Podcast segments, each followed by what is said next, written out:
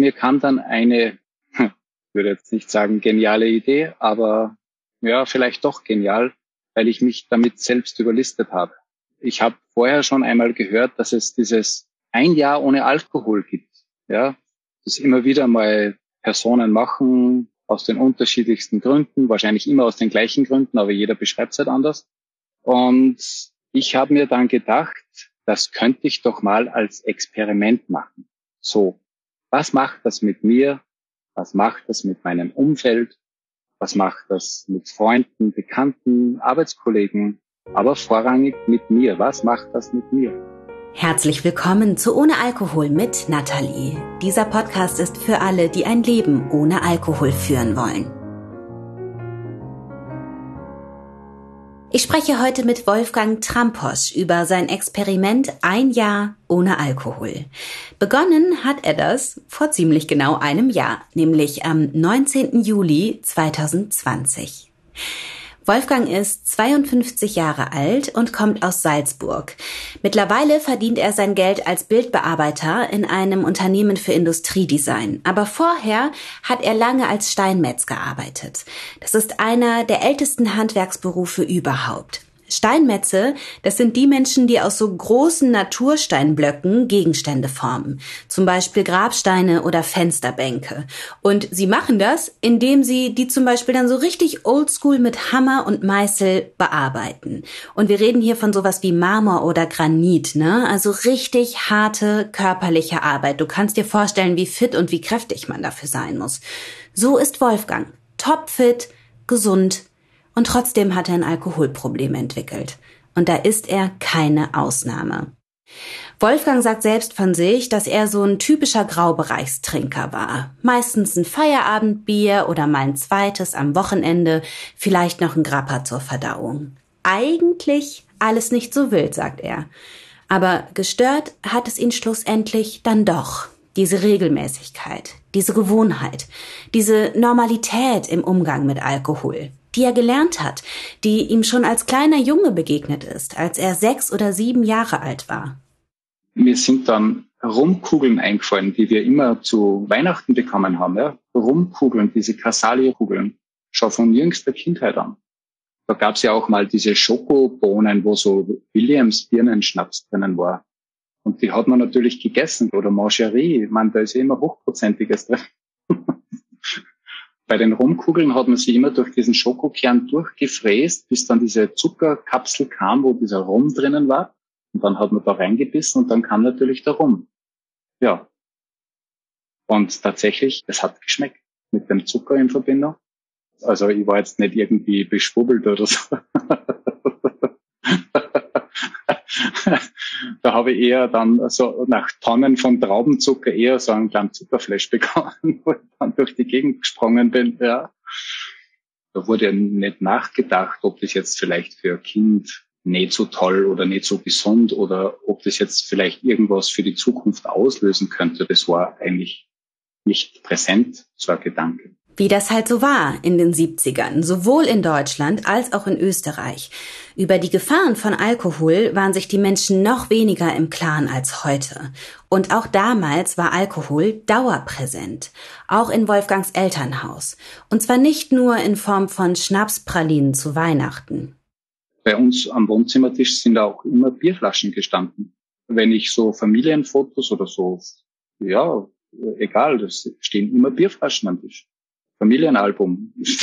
Immer Bierflaschen. Wolfgang lacht so nett, wenn er das erzählt, aber lustig war es in seiner Kindheit oft nicht. Und das hat vor allem mit Alkohol zu tun. Und mit seinem Vater. Er ist fast täglich betrunken nach Hause gekommen, weil der hat in einem Schotterkieswerk gearbeitet als Baggerfahrer. Und da war das offensichtlich Usus, dass man sich nach der Arbeit zusammensetzt, das eine oder andere Bier trinkt, dann betrunken nach Hause fährt, die Familie empfängt. Er war jetzt kein liebloser Vater, aber man hat schon auch gemerkt, dass er mit Alkohol aggressiv wird. Das habe ich als Kind natürlich nie herausgefunden, warum das so umgeschlagen hat. Das waren wirklich oft Lappalien. Ich kann mir an eine Szene, ich weiß nicht warum, dass ich mich an diese noch erinnern kann. Da ist er, das war eher Nachmittag, nach Hause gekommen, damals als Kind schon erkennbar deutlich betrunken. Da war ich fünf oder sechs, habe ich ihn gefragt, ob er schon wieder betrunken ist, ob er rauschig ist, wie wir in Salzburg sagen. Und er hat zu mir gemeint, wenn ich noch einmal so eine blöde Frage stelle, dann kriege ich eine, eine Watschen, das gerade so scheppert. Watschen sind Ohrfeigen und bei denen bleibt es nicht. Wenn Wolfgangs Vater betrunken ist, verprügelt er Wolfgang auch oft mit seinem Gürtel. Betrunken ist er wie ausgewechselt. Und wenn er dann wieder nüchtern ist, tut es ihm leid. Da kam er dann zu mir und hat sich tatsächlich fast weinend entschuldigt, dass er das eigentlich nicht wollte. Er wollte das so nicht. Also er hat sicherlich auch keine schöne Kindheit gehabt. Er hat sicher auch sehr viel Gewalt erfahren. Soll jetzt keine Entschuldigung sein, aber vielleicht eine Erklärung. Ja, das ist eigentlich so diese komplett andere Seite von ihm. Er war ein sehr liebevoller Papa. So weiß ich es auch von meiner Mama. Er hat seine Familie geliebt über alles. Er hätte für die Familie alles getan. Alles. Solange er nüchtern war. Ich glaube, dieses Bild hat er aus dem Auge verloren, sobald er getrunken hat. Und er hat jetzt sehr oft getrunken. Er hat sehr oft getrunken und er hat sich auch noch ungesund ernährt. Sein Zustand war so schlecht, dass ein Arzt Wolfgangs Vater attestierte, wenn Sie so weitermachen, dann werden Sie nicht mehr lange leben. Aber Wolfgangs Vater macht so weiter, isst so weiter, trinkt so weiter, prügelt so weiter, entschuldigt sich weiter. Bis er bei der Arbeit stirbt, mit gerade mal 34 Jahren, an einem Herzinfarkt. Wolfgang ist da sechs Jahre alt. Er und seine beiden kleinen Geschwister wachsen fortan ohne Vater auf. Und heute, fast ein halbes Jahrhundert später, sagt Wolfgang, er möchte diese liebevolle Seite seines Vaters in Erinnerung behalten, nicht die aggressive. Als Teenager erlebt Wolfgang dann zum ersten Mal, was es heißt, selbst betrunken zu sein. Ich glaube, da war eher so ein bisschen die Neugier. Was macht das denn jetzt? Und ich habe dann, da war ich glaube so 15 oder 16, das war zu Silvester, mit einem Freund beschlossen, dieses Mal feiern wir richtig Silvester. Und jeder von uns, also zu zweit, haben wir uns eine Flasche Martini Bianco gekauft. Und die haben wir dann jeder für sich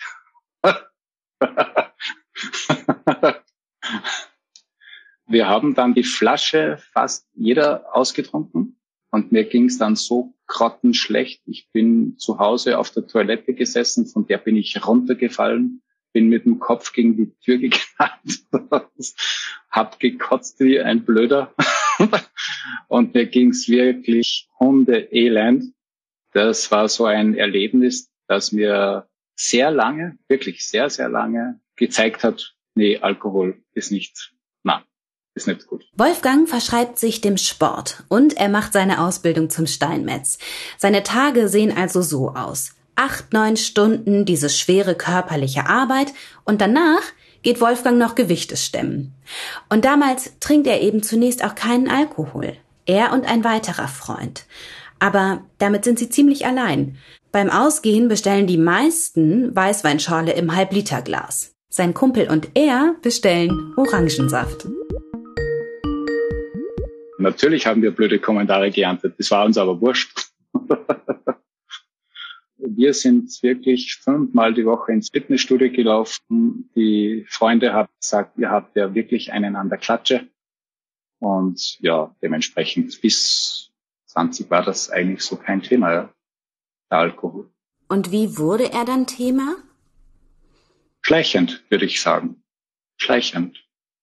Dann kommen so nach und nach so diese gesellschaftlichen Themen, wo man mal zu einer Hochzeit eingeladen ist, wo man einfach nichts Weltbewegendes in Wirklichkeit, aber dann doch immer so, dass man merkt, ah, das Gefühl ist irgendwie so leicht berauscht, dieses Wohlige, das sie dann so kurzfristig einstellt, mhm. Alle anderen tun es ja auch. So würde ich es jetzt aus jetziger Sicht erklären. Und dann wird es so über die Jahre gesehen immer ein bisschen mehr. Wie warst du denn, wenn du Alkohol getrunken hast? Alkohol verändert ja, wie wir fühlen, wie wir denken. Wie hat er dich verändert? Jetzt kurzfristig betrachtet erstmal. Hm, also grundsätzlich werde ich mit Alkohol zuerst sehr redselig. Mhm. Also ich kann dann über wirklich Gott und die Welt diskutieren, habe dann auch das Gefühl, ich weiß zu allem etwas. zu jedem Thema kann ich etwas beisteuern. Ob das jetzt dann noch sinnvoll ist oder nicht, ist jetzt, lassen wir jetzt nochmal weg. Aber in dem Zustand, in dem Zustand glaubt man, man hat das voll im Griff und man weiß, wie die Welt funktioniert. Mhm. Und ja, ich bin eher ein Tanzmuffel, aber mit drei, vier Tequilas wage ich mich dann auch auf die Tanzfläche. mhm. So verändert mich Alkohol. Ja. Und Aggression? Hm, nee, eher nicht. Das wäre vielleicht eine ganz blöde Situation, die aus irgendwas entsteht. Mhm. Aber aggressiv werde ich, ich werde verbal aggressiv. Also das kann ich gut. Da wird dann so die Person in ihrem Tun angegriffen, ja, so, keine Ahnung, du mit deinem schönen Haus, ja, du kannst mich jetzt nicht beeindrucken, weißt so, Warum auch gerade immer? Weil man jetzt tief hat an diesem Abend oder weil es einem gerade eben selbst nicht so gut geht? Mhm. Oder weil der eine oder andere gerade auf Kosten meiner einen Scherz gemacht hat und da bin ich dann sehr gut beim Zurückschießen. Mhm. Und das steigert sich, wenn der andere, mein Gegenüber, dann noch einen draufsetzt, dann kann ich immer noch einen draufsetzen. Und so geht das bis zum Exzess. Furchtbar. Und das sind genau diese Momente, wo dann dieses, oh, wir unterhalten uns voll nett und leicht beduselt auf einer Party, wo das dann umschlägt in diese aggressive Grundstimmung, ne? Wo du dann irgendwie denkst, krass, wie ist das jetzt gerade passiert? Wieso ist hier jetzt so diese Aggression unter uns? Irre. Ja, ja, genau. Ich habe das ja lange nicht hinterfragt. So ist man halt mal. Ja, man darf ja auch mal seine Meinung sagen. Das sind so die klassischen Schattierungen des Graubereichs, die, die oberflächlich betrachtet, gar nicht auffallen. Wolfgang trinkt ja im Verhältnis völlig unauffällig, hat nie Totalabstürze, prügelt sich nicht, kann sich immer an alles erinnern. Außerdem ist er eben super sportlich und steckt die paar Bier und die paar Tequila hin und wieder locker weg. Scheinbar. Scheinbar, weil so ganz spurlos geht's dann halt doch nicht an ihm vorbei. Wolfgang heiratet, wird selbst Vater und bemerkt plötzlich, dass er mit seinen Gedanken oft in so eine Negativspirale rutscht, ohne erkennbaren Grund. Und so mit 30 bekommt er die ersten Depressionen. Und manchmal sind die so schlimm, dass er auf der Autobahn denkt, den nächsten Brückenpfeiler, den nimmst du jetzt einfach. Und solche Gedanken erschrecken ihn. So sehr, dass er zu seiner Hausärztin geht. Und die verschreibt ihm Psychopharmaka. Dass es am Alkohol liegen könnte, das kommt ihm nicht in den Sinn. Und ihr offenbar auch nicht. Dabei ist Alkohol eine klassische Ursache für Depressionen. Aber ja, das wusste Wolfgang nicht. Er trinkt weiter. Nicht viel, aber regelmäßig. Sein Feierabendbier halt. Und manchmal eben noch den Grappa zum Verdauen. So wie Millionen andere Menschen das ja auch tun, ohne sich groß was dabei zu denken. Und wenn es was zu feiern gibt, dann ist Wolfgang auch immer vorn mit dabei. Also, wenn er was getrunken hat, weil eigentlich hat er gar keine Lust auf dieses Partygetue, wie er es nennt. Eigentlich nervt ihn das. Aber ab einem gewissen Pegel macht die Party dann halt doch Spaß und dann kann der Abend nicht lang genug sein.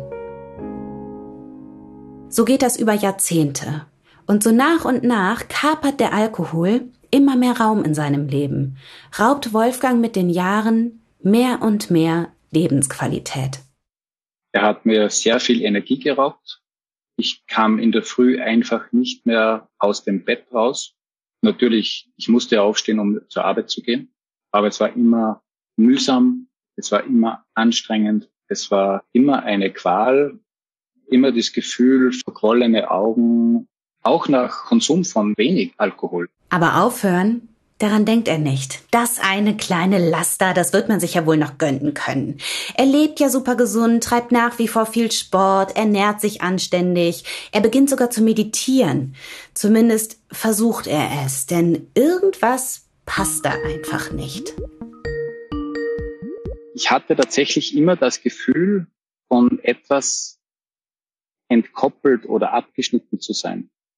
Von einer höheren Ebene, jetzt nicht im esoterischen Sinn, aber man verbindet sich doch beim Meditieren mit einer Ebene von sich selbst, die einem jetzt im täglichen Leben so nicht zugänglich ist. Mhm. Oder nur schwer zugänglich. Mhm. Und der Alkohol kam mir immer insofern in die Quere, also wenn ich getrunken habe, dann kam ich natürlich in der Früh nicht aus dem Bett. Das heißt, die Zeit war so knapp, um in die Arbeit zu kommen, so dass für die Meditation am Morgen keine Zeit mehr blieb. Am Abend wäre dann die Zeit gewesen, aber nach dem ersten Bier macht Meditation einen Zweck. Also das ist sinnbefreit. Mhm. Und ich hatte immer das Gefühl, ich nehme mir etwas weg, das mir eigentlich gut tun würde, mhm. aber es ist immer diese morgendliche Trägheit, Müdigkeit im Weg oder am Abend eben der Alkohol, wo man dann auch schon weiß, okay, ja, jetzt brauchst du das auch nicht mehr machen. Das finde ich ganz interessant. Du hattest den Eindruck, dass so diese Verbindung zu einer höheren Ebene durchtrennt war. Ich hatte ganz oft den Eindruck, also für mich ist das so eine tiefere Ebene. Lustig, ne? Bei hm. mir ist das immer so, also ich hatte den Eindruck, dass so diese Verbindung zum Innern durchgeschnitten ist. Das ist jetzt nur ein Wording, ne? Es ist nur eine Wortsache. Also ich ja. verstehe genau, was du mit höherer Ebene meinst, aber genau das hatte ich dann rückblickend betrachtet, auch wenn ich an meine Alkoholzeit zurückgedacht habe, dass diese Verbindung zu meinem Innern, dass ich die nicht mehr hatte. Das ging mir ganz ähnlich. Mhm. Ja, vielleicht ganz kurz. Ich habe dann zum Intervallfasten begonnen. Dieses 16-8, mhm. 16 Stunden mhm. nichts essen, 8 Stunden für Essen zu verwenden, wenn halt der Hunger da war. Mhm. Das schuf mir dann den zeitlichen Freiraum am Morgen, nicht mehr zu frühstücken. Und diese Zeit verwendete ich stattdessen dann für die Meditation. Mhm. Und ich glaube jetzt auch rückblickend, dass mir diese Morgenroutine auch aufgezeigt hat, mhm. auf meine innere Stimme mehr zu hören. Ja. Verstehst du, wie ich meine? Ja, ich verstehe ziemlich genau, was du meinst, weil die dir natürlich sagt, so, ja, du kommst nicht an dich ran. Ja, das geht so nicht. Und ich habe immer das Gefühl gehabt, so wie du es beschrieben hast, diese Verbindung zu mir selbst, zu meinem Inneren, zu meinem, nennen wir es Herz. Ich schaffe diese Connection nicht. Das geht nicht, ja. Und Spiritualität hat in meinem Leben immer schon eine Rolle gespielt. In einem sehr geerdeten Bereich, würde ich sagen. Also ich hinterfrage Dinge schon sehr wohl. Mhm. Und so Schritt für Schritt war dann auf einmal auch die Frage, ja, und was machst du jetzt mit dem Alkohol? Mhm. Was macht das gesundheitlich mit mir, wenn ich so weitermache? Mhm. mhm. Habe ich vielleicht doch ein Problem? Habe ich vielleicht doch von meinem Papa mehr mitbekommen, als ich mir jetzt eingestehen will? Diese Frage habe ich immer wieder gestellt, mir selbst, auch mal meiner Frau. Und eigentlich kam dann aus mir selbst und auch als Antwort auch von meiner Frau, ja, aber so viel trinkst du ja jetzt nicht. Es war ja im Grunde genommen in der Regel nicht viel. Ja, unter Anführungszeichen. Es war ein Bier, zwei Bier, drei Bier. Ja, ist das viel? Ist das nicht viel?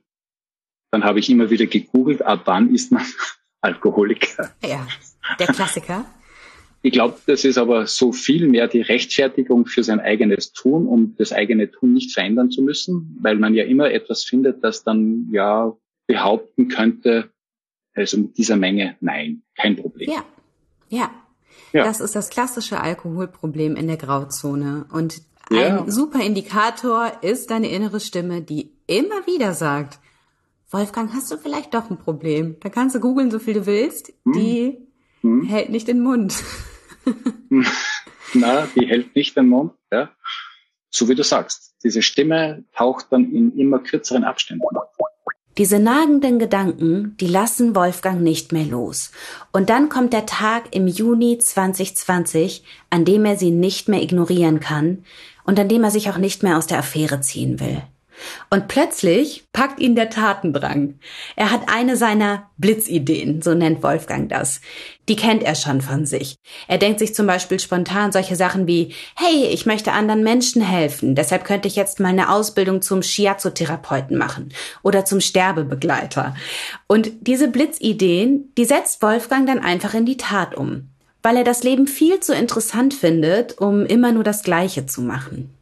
Mir kam dann eine würde jetzt nicht sagen geniale Idee, aber ja, vielleicht doch genial, weil ich mich damit selbst überlistet habe. Ich habe vorher schon einmal gehört, dass es dieses ein Jahr ohne Alkohol gibt. Ja, das immer wieder mal Personen machen aus den unterschiedlichsten Gründen, wahrscheinlich immer aus den gleichen Gründen, aber jeder beschreibt es halt anders. Und ich habe mir dann gedacht, das könnte ich doch mal als Experiment machen. So, was macht das mit mir, was macht das mit meinem Umfeld? Was macht das mit Freunden, Bekannten, Arbeitskollegen? Aber vorrangig mit mir. Was macht das mit mir? Wolfgang recherchiert im Internet, sucht nach Erfahrungsberichten und stellt fest, hey, so ein ohne Alkohol-Experiment, das machen mehr Menschen als er dachte. Und was die Leute so darüber schreiben, das klingt auch noch richtig gut. Das motiviert ihn an diesem Abend bin ich dann zu meiner Frau gegangen, habe zu ihr gesagt, du wirst mich jetzt für verrückt erklären, aber ich habe es mich ja fast nicht aussprechen trauen. Das musst du dir mal vorstellen, wirklich. Ich habe herumgezappelt und gezippelt und dann habe ich es aber doch getan und sagt zu ihr, ich möchte versuchen, ein Jahr ohne Alkohol zu leben. Dann war es ausgesprochen, dann schaut sie mich an, sagt nur so ganz, ganz ruhig, warum möchtest du das machen? Hab dann gesagt, ja, weil es für mich in der Vergangenheit einfach zu viel geworden ist. Ich habe das Gefühl, das wird zu viel und das kriegt so eine Eigendynamik, die ich nicht mehr richtig im Griff habe. Und ich möchte das als Experiment titulieren. Meine Frau hat dann gemeint, Experiment klingt gut, weil dann kannst du immer wieder abbrechen, wenn du das Gefühl hast, das ist jetzt nichts für dich. für mich war allerdings der Titel Experiment die mhm. Lösung weil ich mich damit selbst überlistet habe. Weil ich vom Typ her ein Mensch bin. Wenn mir jemand sagt, ich muss, mhm. wird das Gegenteil. Die Antwort in mir drinnen ist immer, ich muss gar nichts. Mhm. Ich tu, wie ich will. Mhm. Und das Experiment hat mir erlaubt, mir so einen gewissen Freiraum zu geben. Ja, du kannst ja jederzeit wieder aufhören sagt ja keiner, dass das sein muss. Ja, und Experiment hat natürlich auch den Riesenvorteil, dass man es so im Bekanntenkreis und im Umfeld ganz gut begründen kann, ne? Ja, genau. Ich möchte einfach mal schauen, wie das so ist. Mhm. So, im ersten. Und dann kam natürlich dazu, dass der Lockdown oder die Covid-Situation mit den ganzen Schließungen der Gastronomie und man kann ja sowieso nirgendwo hinfahren, das war mein Sparringspartner. Mhm. Es gab keine Firmenweihnachtsfeiern, es gab kein Firmen-Sommerfest, es gab kein Treffen wir uns mal mit Freunden im Gastgarten, machen wir das, machen wir dort. Nein, gar mhm. nichts. Es gab keine Feste. Somit gab es auch für mich nichts zu begründen. Aber du hattest schon auch Bammel. Ja, die hatte ich. Wirklich. Warum? Vorrangig, also meine größte Sorge war eigentlich, Schaffe ich das? Und was sagt es über mich aus, wenn ich es nicht schaffe? Bin ich dann erst recht Alkoholiker? Bin ich das dann jetzt mit Brief und Siegel? Wenn du das schon nicht schaffst, ja, dann bist du tatsächlich eh schon dem Alkohol zutiefst verfallen. Ja. Das war so eine Riesensorge. Und die nächste Sorge war, was sagen meine Freunde? So, weißt, bei uns ist es immer so, schön, dass wir uns treffen, hast Lust auf ein Bier? Klar, immer. Bier geht immer. Mhm. Es ist so wie ein Erfrischungsgetränk. Aber Wolfgang hat von Anfang an etwas sehr richtig gemacht. Er hat seine Frau eingeweiht. Er hat Verbindlichkeit geschaffen. Das ist auch etwas, das ich allen rate, die aufhören möchten zu trinken. Erzähl jemandem davon. Mach es offiziell. Und dann ist es auch erstmal egal, ob du sagst, ich mache das jetzt mal für einen Monat, für ein Jahr, eine Zeit lang oder für immer. Weihe jemanden in deine Pläne ein. Das hilft total. Und dann fang an. Wolfgang hat sich dafür einen Termin gesetzt. einen Tag nach seinem Geburtstag würde er sein Experiment beginnen. Am 19. Juli ging meine Reise los. Und diese Reise ging gleich mit einer Woche Urlaub in Tirol los. das war natürlich so, ja, Start unter erschwerten Bedingungen. Weil Wandern und Hütte und jetzt vielleicht eine Apfelschorle zu bestellen, war bis dato nicht so auf meinem Programm. Da gab es dann immer Weißbier natürlich. Aber diesmal nicht. Er zieht es durch, lässt sich auch dann nicht von seinem Experiment abbringen, wenn andere um ihn herum trinken oder mit ihm anstoßen wollen. Zum Beispiel seine Schwägerin, die da in Tirol nachträglich auf seinen Geburtstag anstoßen möchte. Ich habe dann gesagt, ihr könnt gerne feiern, aber ich trinke nichts. Da war dann der Kommentar, ja, das ist jetzt aber blöd, dann bekommst du halt keine Flasche Wein. Sage ja, okay, muss ich damit leben, aber ist kein Problem. Ihr könnt euch ja gerne eine Flasche Wein bestellen. Es war jetzt nichts Großes, aber das war so meine erste Konfrontation im Außen mit dem Thema. Das Gefühl, das Richtige zu tun, macht sich in ihm breit, weil er schnell merkt, oh Mann, Wahnsinn, wie viel besser es mir ohne Alkohol geht. Also was ich sofort in den ersten Wochen massiv bemerkt habe, dass ich in der Früh aus dem Bett gesprungen bin, wie von der Tarantel gestochen, wirklich voller Energie, kein Anflug von Müdigkeit, immer, was können wir heute machen, wo wollen wir hin, was steht am Plan. Wirklich, selbst meine Frau hat dann nach kurzer Zeit gesagt, was ist eigentlich mit dir los? das hat sie so in dieser Form noch nie gesehen. Und ja, das sind so diese unmittelbaren Auswirkungen. Und das hat dann auch so weit geführt. Das hat zwar ein bisschen länger gedauert, dass dann auch meine, ich sage jetzt mal, mentale Gesundheit sich deutlich verbessert hat. Diese kleinen Dramen im Leben, wo immer die kleinste Kleinigkeit sofort zu einem Riesenthema wird, kümmert mich kaum mehr. Da hat man vielleicht einen schlechten Tag, man ist ja nicht immer gleich gut drauf. Aber diese Dramen finden so gut wie nicht mehr statt. Und auch das mit dem Meditieren bekommt nüchtern eine völlig andere Qualität. Nun entsteht sie langsam, diese Verbindung zum Innern, zu sich, zum Kern. Ich wurde konzentrierter. Ich konnte mit dem Gedanken fokussierter bei mir bleiben. Also die Gedanken natürlich springen immer wieder mal kreuz und quer durch die Gegend. Aber das Meditieren an sich hat sich dann relativ schnell in diese hohe Konzentration verändert. Wirklich bei mir zu bleiben, auf den Atem zu hören, den Gedanken, der dann anständig wie so eine Stubenfliege durchs Gehirn rattert, dann auch einmal ziehen zu lassen. Aber, ja, aber rund vier Monate später pfuscht ihm das politische Weltgeschehen in die Karten. Wir schreiben den 7. November 2020 und es ist offiziell. Die USA haben Joe Biden zum neuen US-Präsidenten gewählt. Was bedeutet, Donald Trump ist abgewählt. Wolfgang atmet nicht nur auf, er findet auch einen Grund, wieder zu trinken. Ich hatte schon zu Beginn meines Experiments zu meiner Frau gesagt, wenn der Biden das gewinnt, dann unterbreche ich und mache mir ein Bier auf. Mhm. Und dann kam tatsächlich diese Nachricht, Joe Biden gewinnt die US-Wahl zum Präsidenten. Dann stand ich dann da mit der Frage, ja, feierst du das jetzt oder nicht? Aber für mich war klar, okay, also nach diesen alten, gelernten Mustern, das muss jetzt gefeiert werden. Und ich habe mir dann tatsächlich ein kleines Bier aufgemacht, habe das getrunken, habe dann auch noch einen Krapper hinten nachgetrunken. Und diese zwei Getränke sind so schnell in meinen Körper eingefahren. Ich habe gar nicht mehr gewusst, was da jetzt gerade passiert.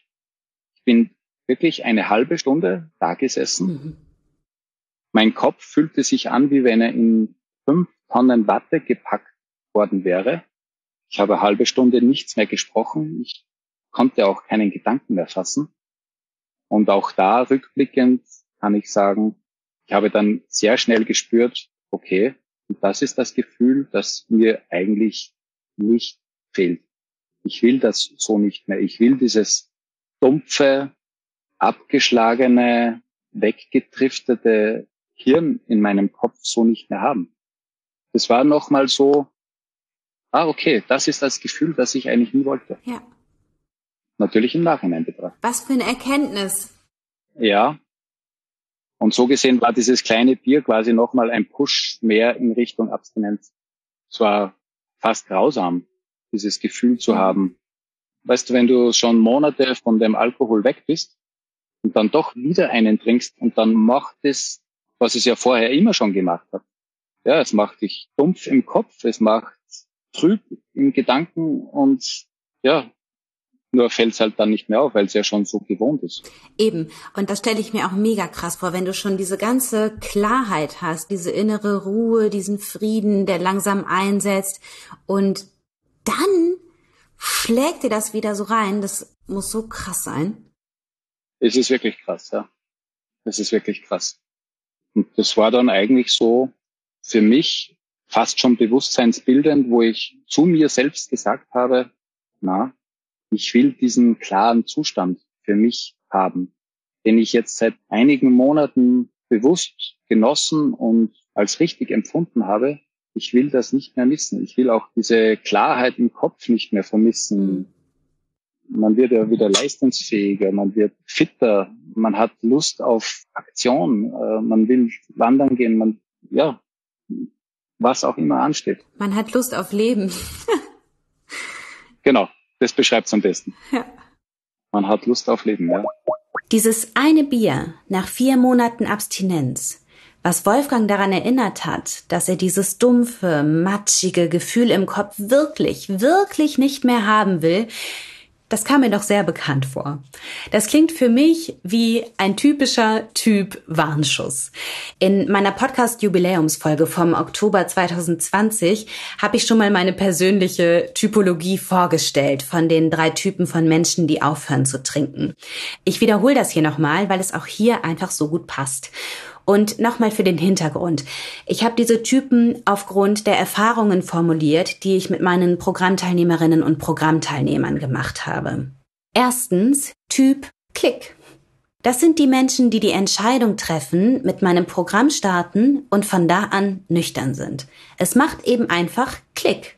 Klar, es gibt noch ein paar herausfordernde Situationen, aber die Werkzeuge, die Sie jetzt haben, die ermöglichen es Ihnen, auch die nüchtern zu überstehen und mit Selbstvertrauen daraus hervorzugehen.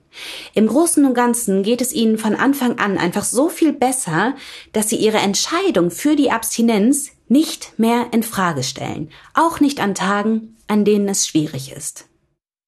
Zweitens, Typ Warnschuss.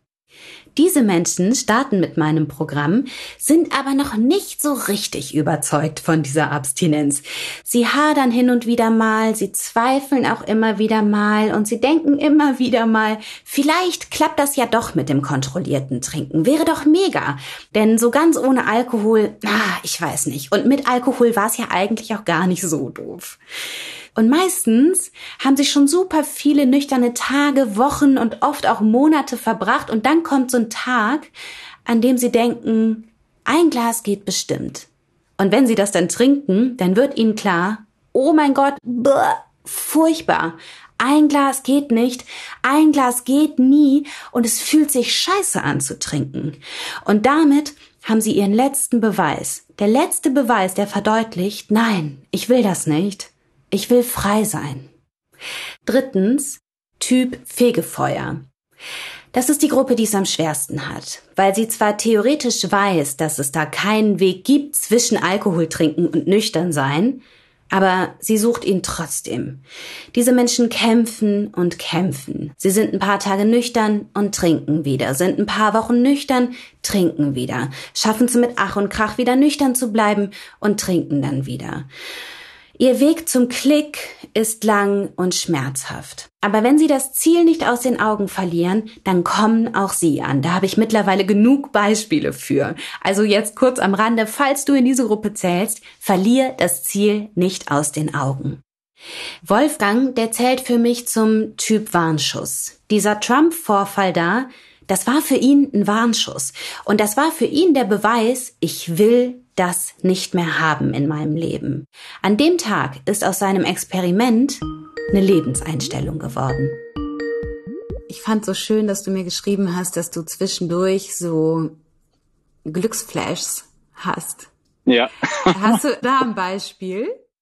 Ja, da war ich mit meiner Frau tatsächlich wandern, also Salzburger Land ist ja prädestiniert für solche Aktivitäten. Mhm. Und wir sind sehr viel am Berg unterwegs. Du kriegst dann so einen Blick über das Land und du schaust da so rein und dann war auf einmal dieses fast nicht beschreibbare Gefühl von, wie geil ist mein Leben eigentlich? Wie geil ist das alles? Und dann sage ich zu meiner Frau, ich, ich, bin jetzt gerade komplett von den Socken, ich kann das jetzt gerade gar nicht packen, ja, das kommt so aus dem Nichts. Und irgendwie fühle ich mich wie auf Droge, obwohl keine Droge da ist, außer ich und mit mir und der Natur und meiner Frau. Mhm. und wie das das erste Mal passiert ist, dachte ich mir, ui, was passiert da jetzt? Woher kommt das jetzt? Ich konnte das nicht zuordnen. Und das kommt tatsächlich immer so komplett unangekündigt. Mhm. Komplett aus dem, im positiven Sinne, aus dem Hinterhalt. ja. Ja. Und diese Momente kriege ich nur, wenn ich keinen Alkohol mhm. trinke. Ja, ich weiß genau, was du meinst. Und ich finde auch so interessant, dass diese Glücksmomente, die man mit Alkohol hat, die sind ja so laut und schrill, ne? Oder halt ja. so super pathetisch oder so. Und mhm. ich finde auch von der Intensität her sind diese nüchternen Glücksflashs so, sie sind intensiver, obwohl sie leiser sind. Sie erfüllen dich halt so komplett innerlich. Das kann ich gut nachvollziehen, ja. Lieber Wolfgang, dein Fazit, ein Jahr ohne Alkohol. Was hat dich daran am meisten überrascht? Ui, da gibt's viele Dinge. Ich hätte nicht gerechnet, dass es mir so gut geht ohne Alkohol, dass es mir mental wie körperlich einfach um Welten besser geht. Ich habe da nicht mal dran gedacht, dass eben diese kleinen Dramen, die permanent nur Energie kosten, keine Rolle mehr spielen, die dich nicht mehr aussaugen. Ich bin äh, beruflich immer sehr termingetrieben und wir haben unsere Projektmanager und die versuchen natürlich Projekte immer gut zu planen und dementsprechend ressourcentechnisch aufzugleisen. Und es war für mich immer so ein ganz schwieriges Thema, insofern, weil ich, ich fühlte mich immer als Opfer. Mhm. Weißt du? Mhm. Und dieses, jetzt wirkt der oder die mir wieder einen Termin rein, die weiß doch schon lange, dass ich jetzt eh schon am Anschlag bin. Mhm. Und dann geht dieses verbale Hickhack los. Wie kannst du nur und wie soll sich das alles ausgehen? Und das eine Wort gibt das andere und in Wirklichkeit kann man das ganz in Ruhe aussprechen. Das sehe ich jetzt, dass das so funktioniert. Und vorher wurde das immer ein Riesenthema um nichts, um einen Termin, wo man gemeinsam easy eine Lösung findet. Aber wenn natürlich einer wie ich, der dann sofort die Kanonenrohre rausfährt und verbal zu schießen beginnt, ist das Gegenüber natürlich auch nicht mehr gewillt, lösungsorientiert weiterzudenken, mhm. sondern dann wird halt zurückgeschossen. Und das sind so diese kleinen alltäglichen Dramen. Mhm. Oder aus dem privaten Bereich, da zog im Sommer einmal ein Gewitter auf. Ich bin mit dem Motorrad von der Arbeit nach Hause gekommen und mein Sohn, der ebenfalls Motorrad fährt, hatte sein Motorrad in der Garage irgendwie so komisch hingestellt, dass ich nicht reingekommen bin. Und diese riesen Gewitterfront ist aber jetzt schon vor der Haustür gestanden. Und da wurde ich im Bruchteil einer Sekunde so wütend, dann bin ich zur Wohnung raufgelaufen habe da oben zu brüllen begonnen, was das für ein Scheiß ist, warum das nicht funktioniert, wo ich mir jetzt im Nachhinein denke, bist du eigentlich noch ganz dicht. Für was bitte? Ja, ich verstehe genau, was du meinst. Aus dem Nichts, wirklich aus dem Nichts und auch eben für nichts. Für nichts. Ja. Wie würdest du da heute reagieren? Ja, ich würde das Motorrad umstellen und dann meinst du zuparken. Fertig. Ende Gelände. ja. So einfach. So einfach ist es manchmal. Mhm. Und das hast du ja eben auch schon mal angesprochen. Es ist so irre, weil du denkst, es ist so. Ich bin so. So funktioniert Leben. Du musst dich permanent über andere ärgern. Du bist permanent in der Opferrolle. Du tust dir andauernd leid. Du erkennst schon gar nicht mehr, dass es gar nicht so sein muss, mhm. weil es schon so lange so war. Ja, ja das läuft ja ewig schon. Ja? Und jetzt hat sie eine starke Gelassenheit in meinem Leben breit gemacht. Also das ist spürbar, das tut mir gut. Ich kann Dinge schon durchaus auch mal stehen lassen, auch verbal. Ich muss nicht immer kontern, ich muss nicht immer in den Kriegsmodus gehen. Ja, das ist nicht mehr notwendig. Das tut einfach gut. Mhm. Was ich mir nicht gedacht habe, dass es so intensiv wird, sich für diese Abstinenz so rechtfertigen zu müssen. Mhm. Am Anfang war es extrem schwierig mhm. für mich, weil Familie, Freunde, Bekannte ja, was das jetzt bringen soll, wofür das jetzt gut sein soll. Und am Anfang versuchte ich immer noch technische Argumente zu finden, um Verständnis zu generieren. Mittlerweile weiß ich, die einzig richtige Antwort für mich ist, weil es mir ohne einfach besser geht. Mhm.